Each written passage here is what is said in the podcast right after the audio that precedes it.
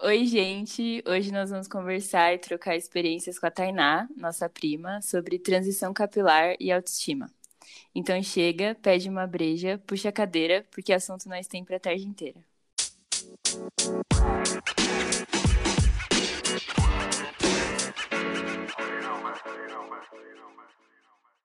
Então, Thay, se apresenta aí, fala de você, nossa psico favorita. Ai, muito obrigada. Oi, pessoas, meu nome é Tainá, como já disseram, eu sou prima delas, tenho 24 anos e recém-psicóloga. Quem quiser conhecer melhor meu trabalho, minha página é Psicotainá Ximenes, é um prazer estar aqui. Uau! Ai, que tudo! Gente, vai ser tudo! Gente, sigam ela. Então, é, eu e a Thay passamos pelo processo da transição capilar. A Tu passou pelo processo de cortar o cabelão que ela tinha por muitos anos. Sim. E de alguma forma acho que nossas experiências elas se encontram em vários pontos no processo, na autoestima, na realização, nas misturas de sentimentos e tudo mais. E então a gente vai falar sobre isso e já queria perguntar para Tainá quanto tempo que durou a sua transição capilar, como que foi o seu processo? A minha transição durou, faltando acho que umas duas semanas para dar um ano, eu cortei tudo. E porque eu não queria deixar ele curtinho, porque eu tinha muito problema com o curtinho. Hoje eu acho que eu cortaria bem linda, mas na época eu tinha bastante dificuldade. Acho que fazem dois anos que eu tô com ele natural, vai fazer três esse ano, se não me engano. E o processo, assim, foi difícil em algumas partes, e para outras foi bem tranquilo, porque eu não sou, apesar de eu ser vaidosa, eu tentava não focar tanto em como ele estava esticado e, e cheio em cima. Mas o que mais me incomodava era a questão de na hora de fazer penteado para sair mesmo, né? Porque fica bem difícil. Uhum. E é isso. É muito isso também, quando. Porque sempre falam, né, de, tipo assim, de ter a transição capilar pelas duas texturas, né, deixando crescer e cortando, ou, tipo, cortar de uma vez. E eu sempre falo que eu acho que não tem essa de, de quem sofre mais ou menos, porque as duas texturas são muito difíceis de lidar, mas cortar também o cabelo todo é muito difícil de lidar também.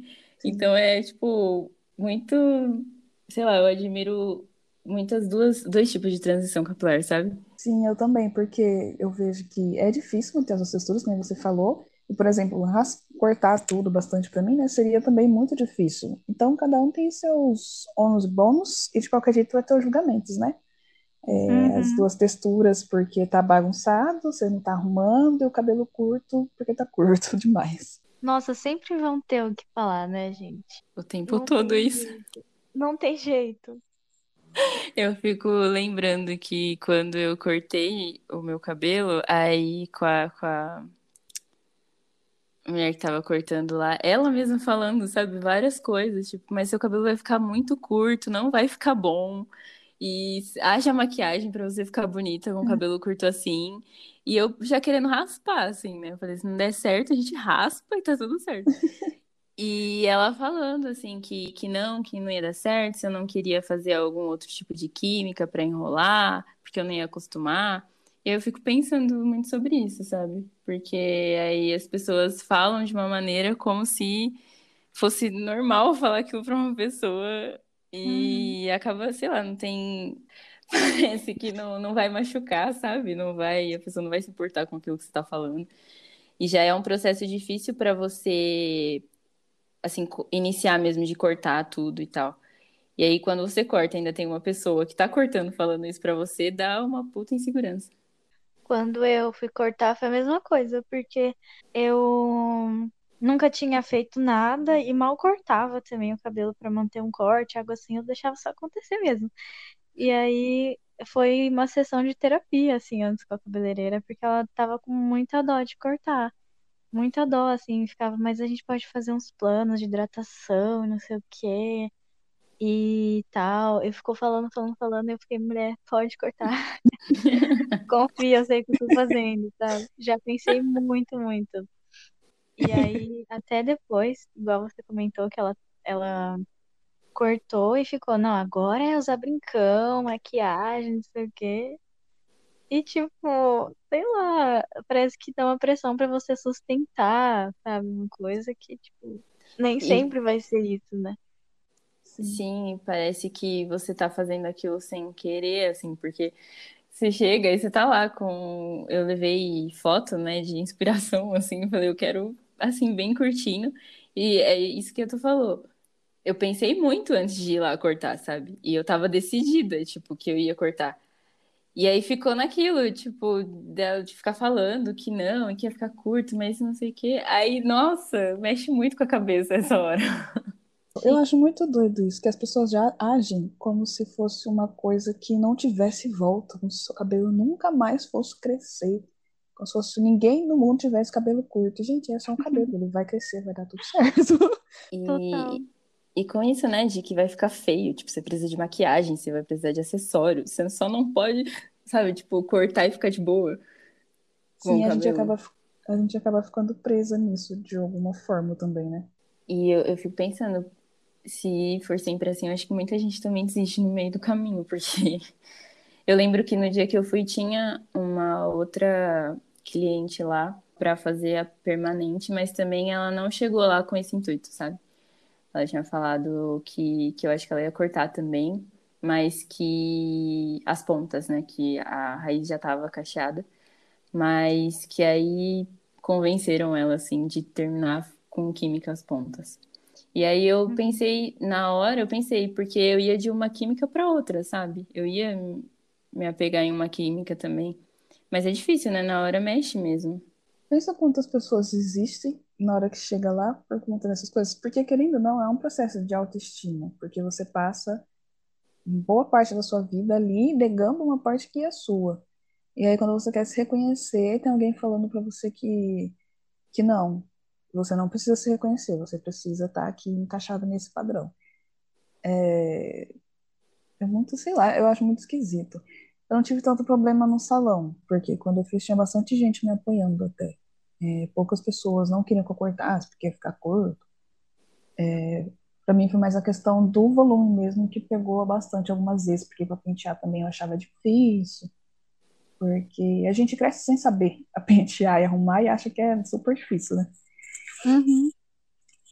E nisso que, que a Thay puxou agora de, de autoestima, como é que foi pra vocês, gente? Nessa relação de autoestima e cabelo. Uma relação de amor e ódio. Nossa, porque tinha dias que eu ficava vendo os cachinhos saindo assim, que eu ficava, gente, que lindo, que maravilhoso. E aí via ele mais arrumadinho, mesmo com as pontas lindas que ele ficava me do lado, eu ficava muito feliz com a parte cacheada. Mas tinha dia que eu queria arrumar ele que não tinha jeito nenhum, porque tinha época que ele só tava aprendendo com lenço, tinha, não tinha época que não sei o que tava acontecendo com ele, ele, ele não tava curtindo o rolê. E aí foi quando assim, e foi mais pro final, né, do meio pro final, que é quando fica maior, Uhum. fica mais difícil. E aí às vezes eu tinha até vergonha, porque as pessoas ficam olhando e tudo, né? É, para mim acho que foi um pouco diferente esse processo por não ter tido a transição mesmo e ter tido várias texturas, enfim. Mas o meu cabelo, por si, ele já tem texturas diferentes. Então, mais pro meio, assim, ele é mais crespo e em volta, basicamente, ele é mais cacheado. E aí, quando eu cortei, foi um processo de autoconhecimento, na verdade, porque aí ele mudou muito a textura, porque na verdade ele ficou só com ponta praticamente. Então, as pontas do meu cabelo eram mais cacheadas. Então, quando eu cortei, era só o cacheado. Então, eu fiquei, gente, que cabelo é esse? que eu não conheço, sabe? Então, foi me conhecer de novo, assim. E puxando o que a Tainá falou, que eu acho super importante, que a gente cresce sem saber cuidar do nosso cabelo, da nossa textura. Então, a gente, é, vocês passaram por esse momento, também tem essa questão, né? Essa dificuldade que acho que a maioria passa tendo essa textura, de não saber que creme usar, quando usar, e enfim, lavar e tudo, e a gente cresce tendo uma referência que não tem nada a ver com o nosso cabelo, né? Gente, e também até a questão de você ter texturas diferentes, né? Então, principalmente quando eu era criança, eu via muitas pessoas falarem, é, crianças, né, amiguinhos da escola e tal, falar assim, ai, você não lava seu cabelo, não sei o quê. É porque um cabelo, eu vou explicar porque às vezes falando sobre informação também, né, às vezes as pessoas até hoje não sabem disso, mas um, um fio liso, é, a oleosidade natural produzida pelo couro cabeludo, ela chega até as pontas muito mais rápido do que num cabelo que tem uma curvatura, né? Então, você, se você tem um cabelo liso, você lava com mais frequência, porque senão ele vai ficar oleoso. E aí, né, enfim. E agora um cabelo crespo, um cabelo cacheado, o, essa oleosidade natural demora para chegar até a ponta. Então, se você lavar de dois dias, sabe, a cada dois dias, a cada um dia, lavar todo dia, seu cabelo fica muito seco, porque ele vai ficar sem nutrição praticamente. Então, a gente tem isso também, quando a gente é criança, a gente, se a gente não sabe essas informações, a gente quer seguir o que é imposto, pra gente não se sentir humilhada também, né? E constrangidas, inclusive, porque aí vai ter aquela sensação de que a gente não tem higiene e tal. E isso também precisa ser falado e quebrado, né? Porque como as pessoas têm muita informação sobre o cabelo liso, a gente acaba achando que aquilo é o certo e na verdade não, né? Sim. É muito isso mesmo. Quando depois que eu cortei, eu não sabia usar creme, não sabia nada, nada, nada. Começou do zero mesmo e não lembrava da textura, não lembrava de como é, arrumava. E nisso, também eu lembro que na maioria das vezes, quando eu era criança, né, que eu lembro do cabelo mais ou menos, era sempre ele preso. Uhum. Tipo, o tempo todo preso, assim. É, às vezes com os penteadinhos e tudo mais de, de criança, mas depois, assim, maiorzinha era sempre o rabo de cavalo para ir pra escola, sabe? E eu não lembro dele solto ou coisas assim, e dessa parada mesmo, dessa relação de não, não conhecer, não saber. Eu acho que muita coisa mudou, né, de lá pra cá, nessas questões até, tipo, mais acessíveis de creme, acessíveis de, de como cuidar e tudo mais, com a internet, com as marcas e tal, que ainda assim acho que continua sendo um problema, porque quando você vai comprar creme, por exemplo, você, dependendo do lugar, você vê as prateleiras, é tipo todas as coisas para para cabelo liso assim, uma partezinha para o cabelo cacheado. E você tem que lutar ali para saber qual que você, que você vai pegar, qual que vai dar certo, que você vai testar. Mas, enfim, eu acho que todas essas questões acabam vindo mais à tona, né, com o cabelo depois da transição capilar, assim. Uhum. Ou produto para baixar volume, Uhum. coisas assim. Não deixa viver, né? O Uhum. cabelo, tipo, se mostrar, deixar solto, livre. Gente, não sei qual é a questão das pessoas com volume. Nossa, o que eu mais ouvi foi: você não tem um relaxamentozinho? Eu queria baixo assim. Gente, mas eu não quero, eu tô gostando dele assim. Não, mas é só pra baixar. Eu falei, não, mas você não tá entendendo que eu gosto. Nossa, assim, e quando eu fui na, na transista com o cabelo já natural, foi pra mim o maior elogio. Ela falou, nossa, você tem volume no cabelo. E eu fiquei, que tudo, eu tenho volume. E eu falei, é muito legal, sabe, assim. Mas, cara, como é difícil para as pessoas enxergarem isso de uma maneira boa, assim. Parece que é sempre atrelado ao cabelo desarrumado, ao, sabe? Não tem que abaixar. É, o que tu falou também de mudar o cabelo, de conhecer do zero, né? É, eu sinto também que, que o meu cabelo crescendo agora, ele tá- ainda tá curtinho, né? Mas eu tô vendo várias mudanças no cabelo. É muito doido isso. De, de ver mudando mesmo. Saber, igual tu falou, que tem partes que é mais cacheada, partes que é menos, partes que é mais seca. E tá sendo mó aprendizado. Ei, tá sendo um aprendizado, assim, porque parece que todo mês que ele cresce um pouquinho eu tenho que trocar tudo. Tipo, eu tenho que trocar o jeito de finalizar, tenho que trocar o creme pra ir testando pra ver como ele vai ficar legal, sabe? Sim, pior que é o meu também. Quando eu co- cortei. Na verdade, eu tinha lembrança dele com uma outra textura, muito mais crespo. E aí, quando eu cortei, ele tava bem mais cacheadinho. Agora que ele tá mais comprido, parece que os cachos estão fechando mais. E aí, você tem que estar sempre se adaptando, né? Quando você vê, já mudou de novo. É, O que eu tô pensando agora também é que quando eu decidi cortar, também teve muito o que a Má falou de eu sempre mantinha meu cabelo preso. Daí eu pensei, né, se eu tô sempre com ele preso, por que eu não corto? Mas eu tô refletindo agora que eu acho que grande parte dessa decisão vem desse lugar de cuidado que eu não tinha já. E aí, porque eu deixava ele sempre preso, porque era mais fácil de manter, de cuidar, não sei o quê. Mas aí eu tô refletindo sobre isso, sabe? Tipo, será que também não foi uma questão de não ter mesmo essa disposição de testar produto, igual você comentou, né? De testar e, e sentir o cabelo e ver o que, que ele tá pedindo, assim, de, de nutrição e tudo. Eu não tive esse momento, assim, tipo, foi muito pouco. Eu acho que tinha momentos, assim, que eu queria testar hidratação, coisas, e acho que igual a Má falou, quando chegou muito conteúdo na internet sobre isso, né? De cabelo, de produto, de marca, de publicidade, isso ajuda a gente a querer cuidar, né? Mas acho que grande parte disso era que eu não tinha vontade. E às vezes até hoje eu vou lá, passo na dois, assim, e vamos viver, porque para mim fica mais fácil, assim, sabe? Daí eu fico refletindo sobre isso também. Mas você acha que é algo ruim? Eu não vejo. Eu, eu fico pensando. Porque às vezes é isso, né? De, de ter outras formas também, sabe? De, de ter o cabelo crespo cacheado. É você real preferir ele assim por ser mais prático, porque você se sente bonita também e tá tudo certo, sabe? Uhum. Acho que são tantas possibilidades também, né? E que são legais de ver, assim. Sim, também acho. Pode ser mais uma questão de gosto. Tipo, tem que ver de onde veio, né? Mas eu Uhum. acredito que dê pra ser um gosto também. Eu mesmo entendi que, ai, cansada. Porque como Sim. qualquer cabelo, até mesmo liso, tem que manter, ué, não tem jeito. Você tem que hidratar, não tem. Você não faz a chapinha de resto. Mas também eu acho que acaba tendo, né? Igual tu tá falando, acho que acaba tendo bastante. O cabelo acaba pedindo bastante, né? Sim. Porque eu aprendendo agora, assim, na, na marra, assim, é, é isso. Eu sei quando ele tá gritando quase por uma hidratação, sabe? Por favor, me pegue aqui e faça uma hidratação. E aí você tem que parar, tirar um tempão e ir lá fazer e tudo mais. Uhum. Eu acho que acaba entrando também com um processo de autocuidado, né? Eu, pelo menos, é...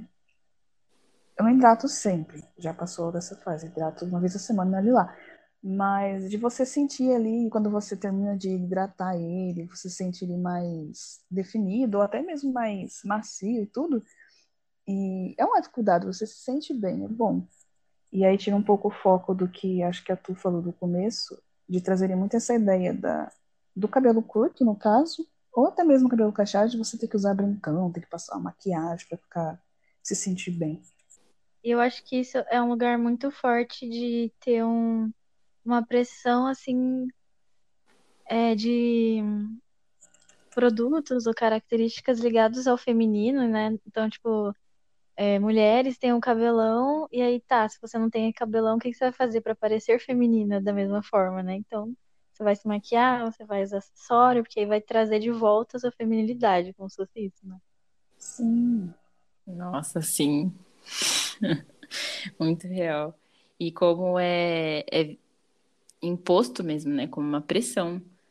Do tipo, você não tem muita escolha, porque já não apoiam, como por exemplo, raspar a cabeça ou cortar muito curto, sabe? E aí, quando você já faz isso, meio que indo contra a maioria, você ainda tem que, então, ir pro outro lado. Ir pro acessório, ir pra maquiagem. Uhum. E eu quero fazer uma pergunta para vocês.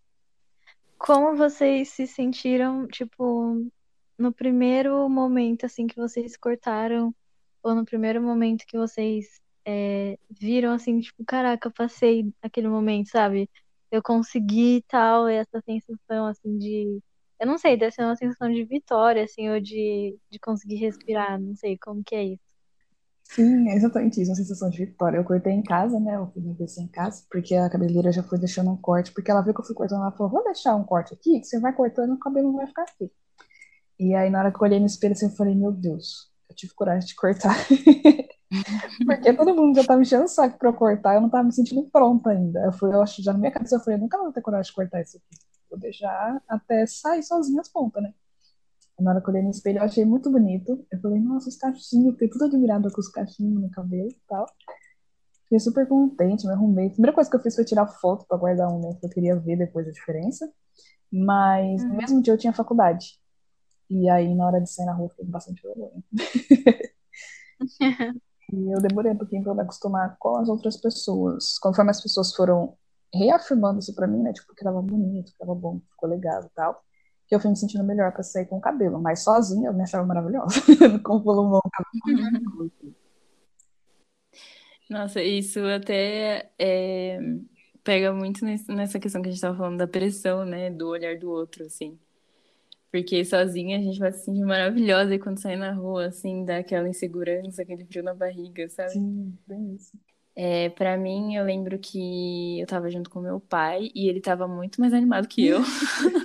eu tava pulando de felicidade, assim, que ele falava que o sonho dele era viver de novo com meu cabelo natural.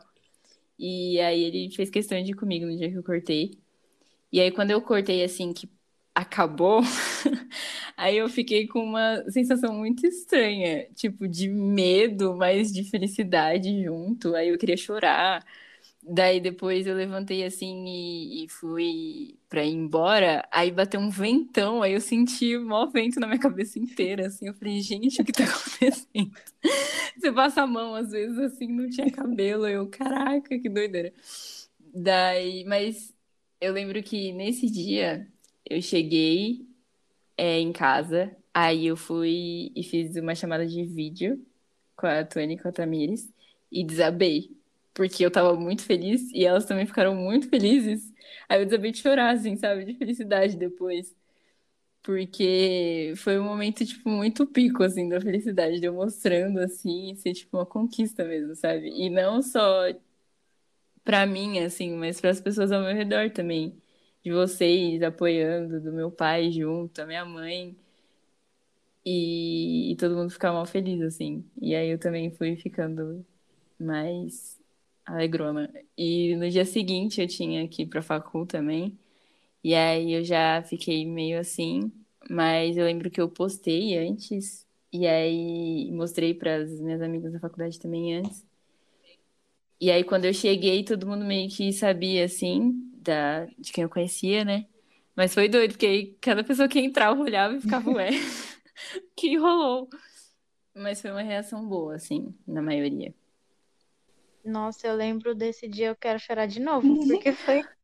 Parecia que eu tinha acabado de cortar o cabelo, assim. Tipo, mano, eu chorei, chorei, chorei. Foi muito engraçado que na hora que eu abri assim a câmera, eu até tirei um print, tenho guardado, aliás, da cara da Tamiris e da Tuane chorando, foi muito engraçado. Mano, nossa, eu não sei nem explicar, cara, não sei explicar. Mas Emocionante. É, foi uma explosão, assim, tipo, porque tem muita história por trás. Tipo, não é só você ir lá, passar por um processo, cortar e pronto. Tipo, são anos de vivência, assim, de história, de coisa que chega nesse momento, né? Total. É do. Até de, quando foi feito, né? Tipo, eu fiz com 12 anos a minha primeira progressiva, então fazia muito tempo já. E aí, depois de, de vir aquela coisa de querer passar pela transição capilar, não conseguir desistir várias vezes. E sempre ser aquela coisa de, sei lá, aquele sentimento mesmo de desistir, tipo, putz, não consegui de novo, sabe? Fui e apelei pra química de novo.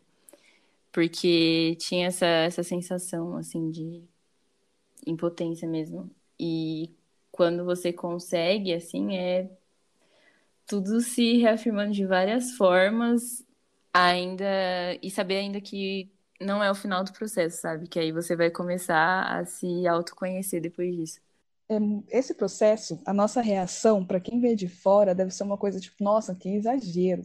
Mas é que nem a tu falou, vocês falaram, é um processo de muito tempo, é, vem muitos preconceitos junto, a gente não se enxerga daquela forma e acha que vai passar coisas que já passou, antes de alisar o cabelo. Então, tipo, pode parecer uma coisa boba, mas não é. E é daí que acaba começando, pelo menos para mim, começou daí o processo de autoconhecimento, de eu me interessar por autoconhecimento, procurar sobre um pouco da história das pessoas pretas, de religiões de matriz africana, sobre autoestima, autocuidado, porque antes eu não tinha atenção nenhuma com isso, nem mal sabia que existia.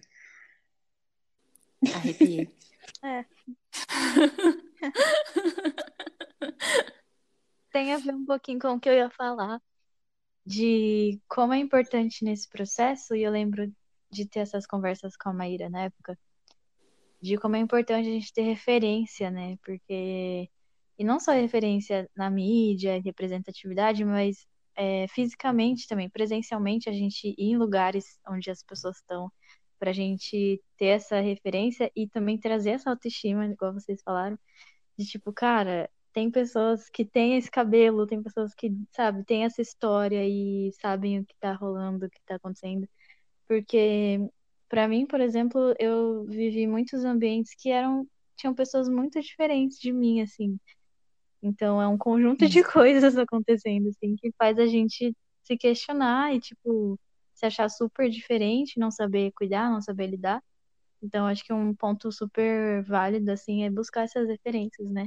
Esses ambientes. Sim. Parece que é, é isso de, de se conectar com com você, mas também com todo o universo, né? Com tudo aquilo, tipo, que você significa, assim, sabe? Uhum. Porque é disso, de ter referência e também se sentir acolhida, né? De, uhum. de conhecer e, e tal, de ir atrás, ou de ter mesmo os exemplos perto da gente, né? E, mas também dessa procura, igual a Thay falou, eu também acho que em questão de, de religião, em questão de temáticas pretas e tudo mais, eu sinto que eu tô me conectando muito mais fortemente agora, assim. E eu tô me sentindo muito, muito bem com isso. E, e me conectando, parece, cada vez mais, sabe? Me descobrindo, assim, me conhecendo e conhecendo o todo daquilo que eu tô achando que eu tô, tipo, significando, sei lá. Mas eu acho que é isso. Eu acho que acaba sendo também uma forma de a gente se fortalecer para essas opiniões do exterior também. Porque é que nem vocês falaram, acaba que a, a gente se acha diferente. E a gente vê muitas pessoas depois, né? Começa a se reconhecer em outras pessoas, mas ainda assim vão ter ambientes que a gente vai ser considerado diferente. Então, acho que conhecer a nossa história, é, se conhecer e tudo mais, ajuda nesse fortalecimento de você chegar no lugar ter aquele impacto. Parecendo que nunca viram um cabelo com um pouco mais de volume. Sim. e eu tô refletindo também que antes eu pensava que as possibilidades de, tipo, do cabelo era, olha as ideias, né? Que era muito maior quando eu fazia química, por exemplo. E aí depois que eu cortei, que eu comecei a fazer, tipo, mais trança ou pensar em penteados mais diferentes que eu ainda não consegui fazer, mas eu vou conseguir, mas de pensar que aí eu vejo, cara, como assim eu pensava que eu não tinha possibilidade, sabe? Porque antes, com, quando eu tava com a química, eu vivia de secador e chapinha o tempo todo e não conseguia fazer nada nele de qualquer forma. Deixava ele sempre na mesma, assim. Hoje, com o meu cabelo natural, eu sinto que eu tenho muito mais liberdade para fazer várias outras coisas e eu não sou refém, tipo, de secador, de chapinha, porque para onde eu ia eu tinha que levar, sabe? Era a malinha assim, e com, tipo, junto, assim. Hoje eu sou mais refém do creme, mas nesse sentido, assim, eu vejo que eu tô muito mais livre, sabe? Sim. Eu tô descobrindo, eu acho que faz parte desse descobrir também, porque eu tô descobrindo outras possibilidades, assim, com o meu cabelo. Uhum. E é o que eu comentei com a Tu também, esses dias, de ser, tipo, de estar tá conhecendo é, ele e tô me sentindo muito bem, assim. Então parece que cada vez que ele cresce um pouquinho, eu conheço mais dele, conheço mais de mim, e aí é sempre a minha melhor versão, sabe? É a do agora, assim. Ah, eu amo isso. Aproveitando cada pedacinho, que aliás eu lembro que a Tainá um dia falou pra mim pra eu aproveitar cada fase até ele crescer, porque depois sente saudade. Isso. Mas fica querendo voltar na fase que não aproveitou. E pra você, Tu, como foi quando você cortou, que você olhou, tudo? Ai, foi incrível. Poucas palavras. Foi, foi muito também essa sensação de vocês, de tipo, nascer de novo, sabe? Porque na verdade é isso, né? A gente vai se ver de uma outra forma e isso vai refletir em muitas coisas. É tipo uma, um update, assim. E aí, ai, tudo, parece que eu, eu senti assim que eu tinha me encontrado. Tipo, Nossa, essa sou eu, que legal, sabe? Muito doido. Mas tem uma coisa também que eu quero salientar, que a Mayra comentou, é que essa questão de apoio, de acolhimento, porque eu lembro que quando eu era menor, eu queria muito fazer química no meu cabelo. E a minha mãe que não deixou, porque senão eu teria feito.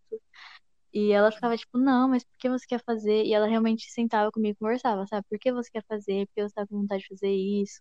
Mas seu cabelo é tão bonito, seu cabelo isso, aquilo. E isso que foi é, criando, assim, sabe, o meu relacionamento e tudo. E como isso foi essencial na minha vida, não só de não só uma coisa palpável de fazer a química, mas de ter essa coisa por trás, sabe? Da autoestima, do autoconhecimento. E, na verdade, todas as questões até raciais, minha mãe sempre foi a pessoa que eu era pequena, não tinha ciência de nada, e tipo, ah, por que, que você tá assistindo negócio? Não tem nenhuma pessoa preta, não tem nenhuma pessoa isso e aquilo. E eu, tipo, ai, que chatice. Mas depois tá eu lá falando. Então, tudo isso me construiu também, sabe? Então, eu fico voltando, assim, nesse momento. Eu tô super emocionada agora, lembrando Hum. disso, porque, tipo, foi o que me construiu também, sabe? Porque senão a gente estaria aqui contando a mesma narrativa entre nós três, sabe? Porque é um, um mundo, assim, um sistema muito forte, tipo, é muito difícil você ir contra isso, sabe? E mesmo quando você tá indo contra, você é puxado e, tipo, se questiona o tempo todo se, sabe, se é aquilo mesmo. Então, tanto é, ter cortado e ter é, tido a vida, assim, com o meu cabelo sempre foi essa questão, assim, de olhares, de questionamentos e, e de sensação de não pertencimento, às vezes, também. Ao mesmo tempo que tive apoio e orientação, né? Então, cara, é muita coisa. Fala daí que eu quero chorar já. Não, mas é muito significativo isso. Muito. Porque até pra, tipo, pra mim, por exemplo, que, que fiz a química e tal, eu lembro que sempre quando eu falava sobre voltar com meu cabelo natural, eu pensava na Tônia, assim, sabe? No cabelão dela e tal. Porque é isso, eu lembro que é, vocês têm isso muito forte, né? Então, de, de. A gente nunca conversou muito diretamente sobre você já ter tido vontade, assim, de realizar e tal, e como era isso dentro da sua casa, mas dava pra sentir também, sabe? De fora. É, Mas eu acho que é muito isso. É muito difícil, muito complicado, porque quando a gente conversa com outras meninas também que passaram por esse processo, sabe? As narrativas, elas acabam se repetindo muito. É uma crueldade real, sabe? Eu acho, com, com a gente, assim. Porque acontece demais. E é desde criança, sabe? Coisas que a criança não precisaria passar, né? Total, na escola, cara. Minha mãe sempre comenta da fila do piolho. Aí tinha que passar na fila do piolho. Aí as, as monitoras da escola tiravam é, os lacinhos e tudo mais de- dos cabelos das meninas pra ver caçar se tinha piolho. Obviamente, minha mãe ficava maior tempo pra arrumar meu cabelo pra ir pra escola de manhã, chegava na fila do piolho, tirava o lacinho e me deixava totalmente descabelada, sabe? E era aquilo, a minha mãe fala disso e ela lembra que ela ficava muito irritada e já brigou na escola porque é humilhante, sabe? Nenhuma daquelas meninas com cabelo liso teriam que passar por isso, entende? Elas não passavam, né? Porque tirava assim, colocava, tava tudo certo, sabe? Mas não pensava na, na criança com o cabelo cacheado e que ficava lá o dia inteiro, sabe? Com o cabelo daquele jeito, porque é isso. Não, simplesmente não, não ligavam. desfazia e não sabe arrumar. Também é do tipo, Sim, mas assim, né? Já aham. sabe que não sabe arrumar. E aí faz aquele caos. É. Isso é bizarro, gente. E eu, quando a minha mãe conta disso, eu sempre fico pensando que se eu tiver uma filha, gente, eu vou fazer barraco na escola também, galera. Tá Preparada. certo. Porque, cara, imagina quão revoltante não é você ficar vendo lá sua filha passa por isso, Mas sabe? eu acho que é muita. Falando bem claro, acho que é muita falta de interesse. Hoje a gente tem muita informação e a gente vê que as crianças.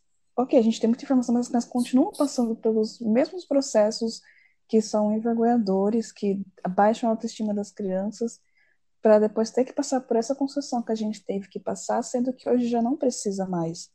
É, quando a gente era criança já não precisava, né?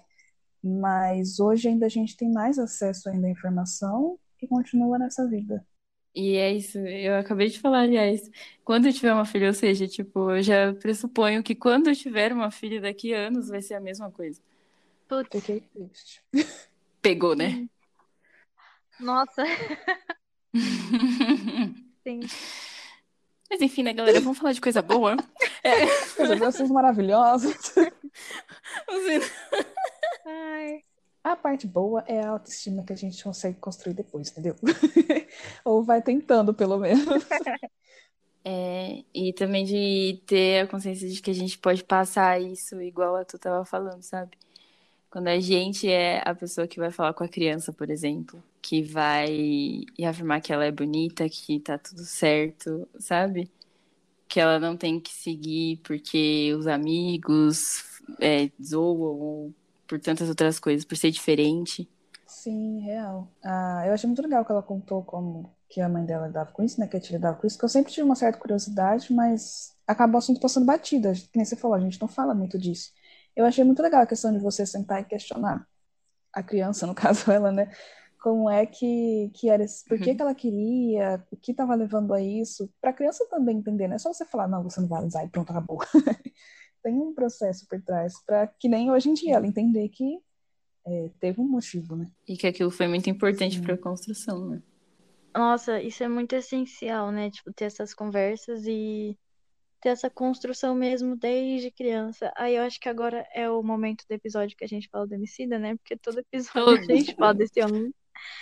Mas o, o livro dele, Amoras, né? E ter essa história que é uma linguagem infantil, então você vai trabalhar isso com as crianças. Um assunto que é tão forte, né? E é tão intrínseco ao mesmo tempo. E que aí isso vai chegar antes da opressão, assim, né? Da, dessa, tu- tudo que a gente falou aí, a conversa chega antes, para quando chegar já ter um preparo e tudo mais. Sim, Eu tinha um negócio pra falar, eu acho que ia dar certo agora, mas eu esqueci também. gente, tá difícil.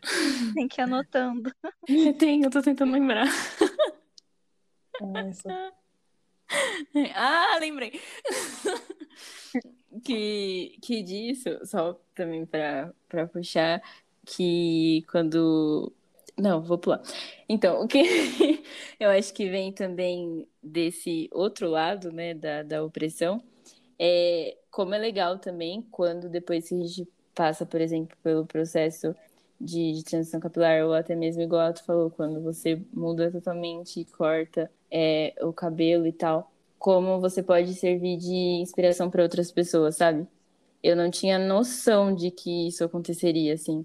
E ver, tipo, algumas minas virem falar comigo, perguntar e, e ter, tipo, perguntar dicas e tudo mais, porque também queria cortar, mas estava insegura, e eu conseguia ajudar de alguma forma, sabe? E a pessoa ia lá, nossa, eu fiquei muito feliz quando isso aconteceu da primeira vez, que foi uma das minhas amigas, que eu fiz cursinho e tudo mais, e aí ela veio comentar. E aí, quando ela comentou, depois ela mandou a fotinha, assim, que ela tinha cortado o cabelo curtinho. Nossa, eu fiquei muito feliz. Ou seja, nessa vida de, de você olhar ao redor também e conseguir inspirar, sabe? Uhum. Muito legal isso, eu também senti bastante isso. Teve muita gente que depois que eu cortei veio falar ou cortou depois. E até hoje falam muito da questão do meu cabelo. Uma época queriam até que eu falasse mais sobre cabelo. E é muito legal, porque você não imagina, você corta por um processo seu. E quando você vê, tem outras pessoas passando pelo mesmo processo, querendo passar. É muito legal.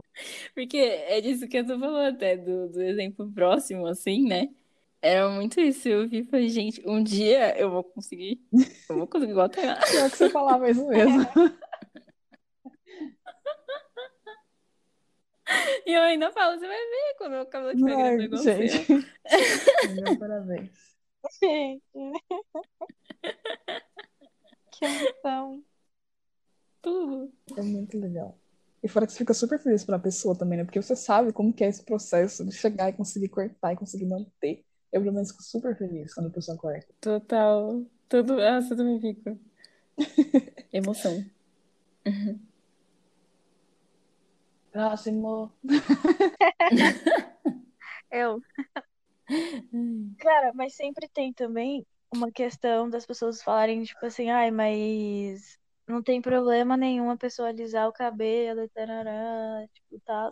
Mas acho que o que a gente tá falando aqui também é sobre exatamente saber o que tem por trás, né?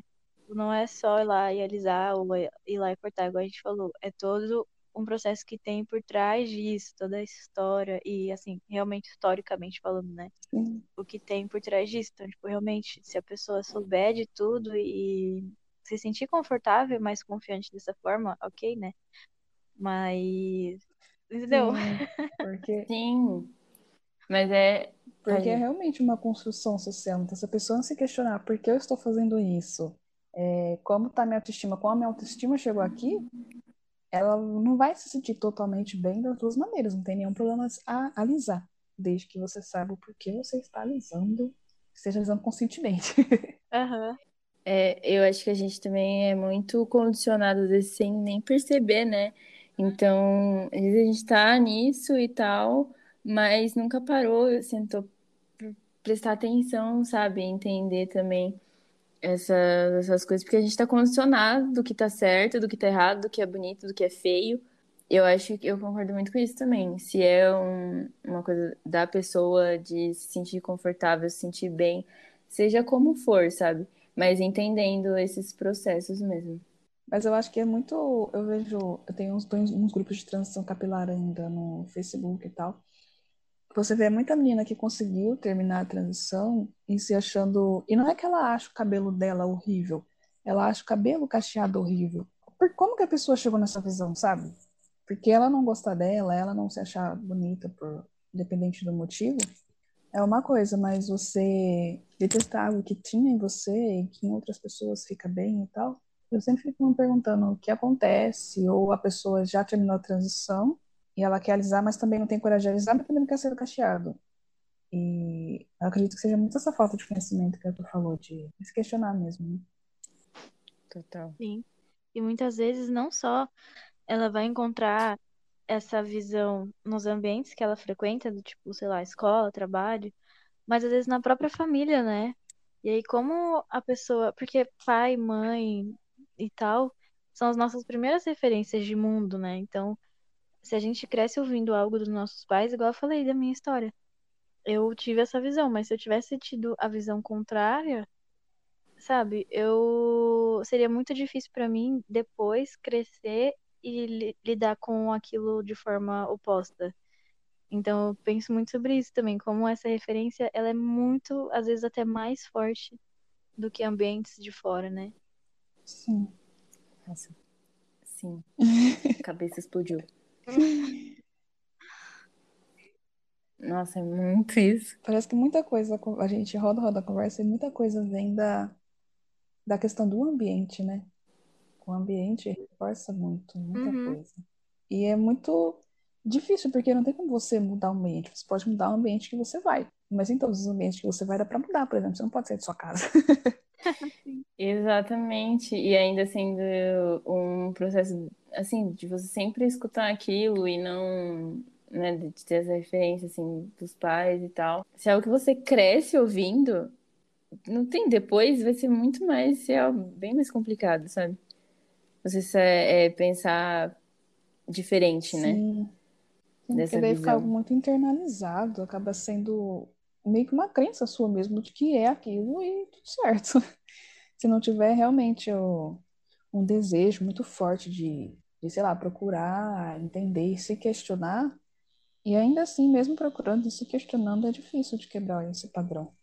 O que acontece bastante também quando eu converso com algumas amigas que têm vontade, mas que ficam muito na, na insegurança, assim, é, é disso também de falar sobre, nossa, eu achei muito bonito em você, fica muito bonito em você, ou fica muito bonito em tal pessoa, mas eu não me vejo, eu não acho que vai ficar bom em mim, sabe? E eu acho que vem muito disso também, dessa insegurança e tudo mais, mas de você conseguir enxergar aquilo bonito no outro, mas em você não, sabe?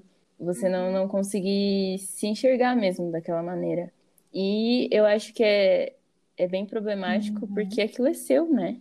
De uma maneira aquilo é seu, você nasceu assim, é da sua natureza, sabe? E ser tão. Esse processo ser tão agressivo dessa maneira, assim, de você não conseguir, de você se negar mesmo, sabe?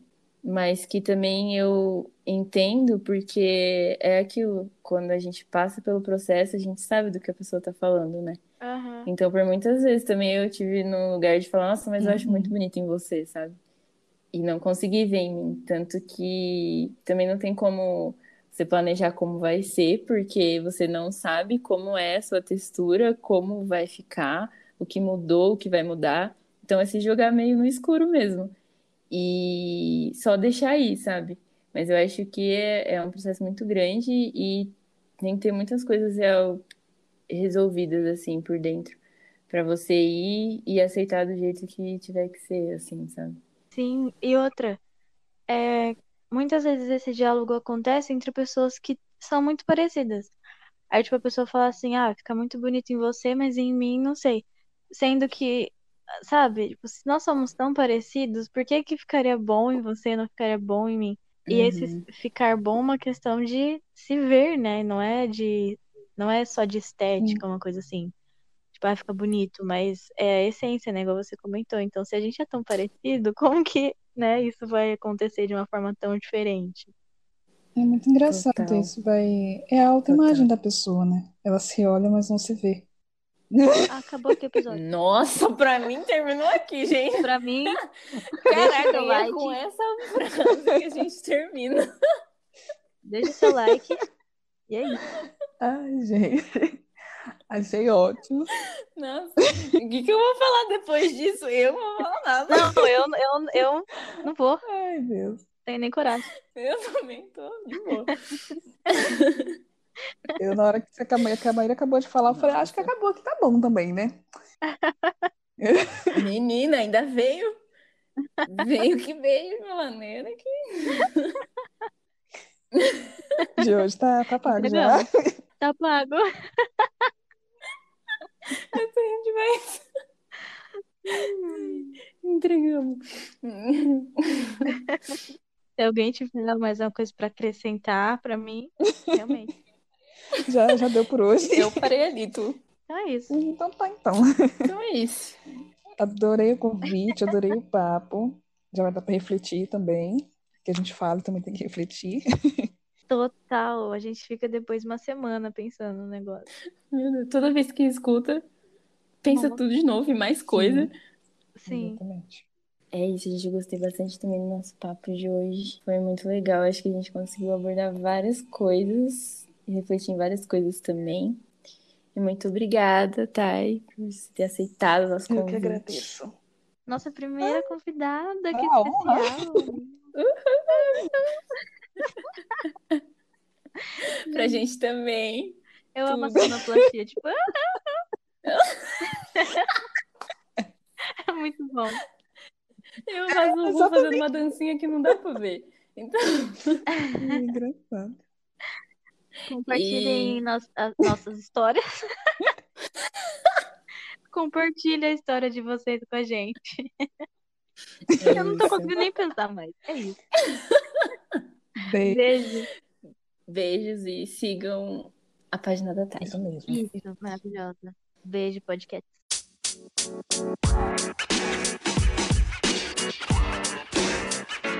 You know, man.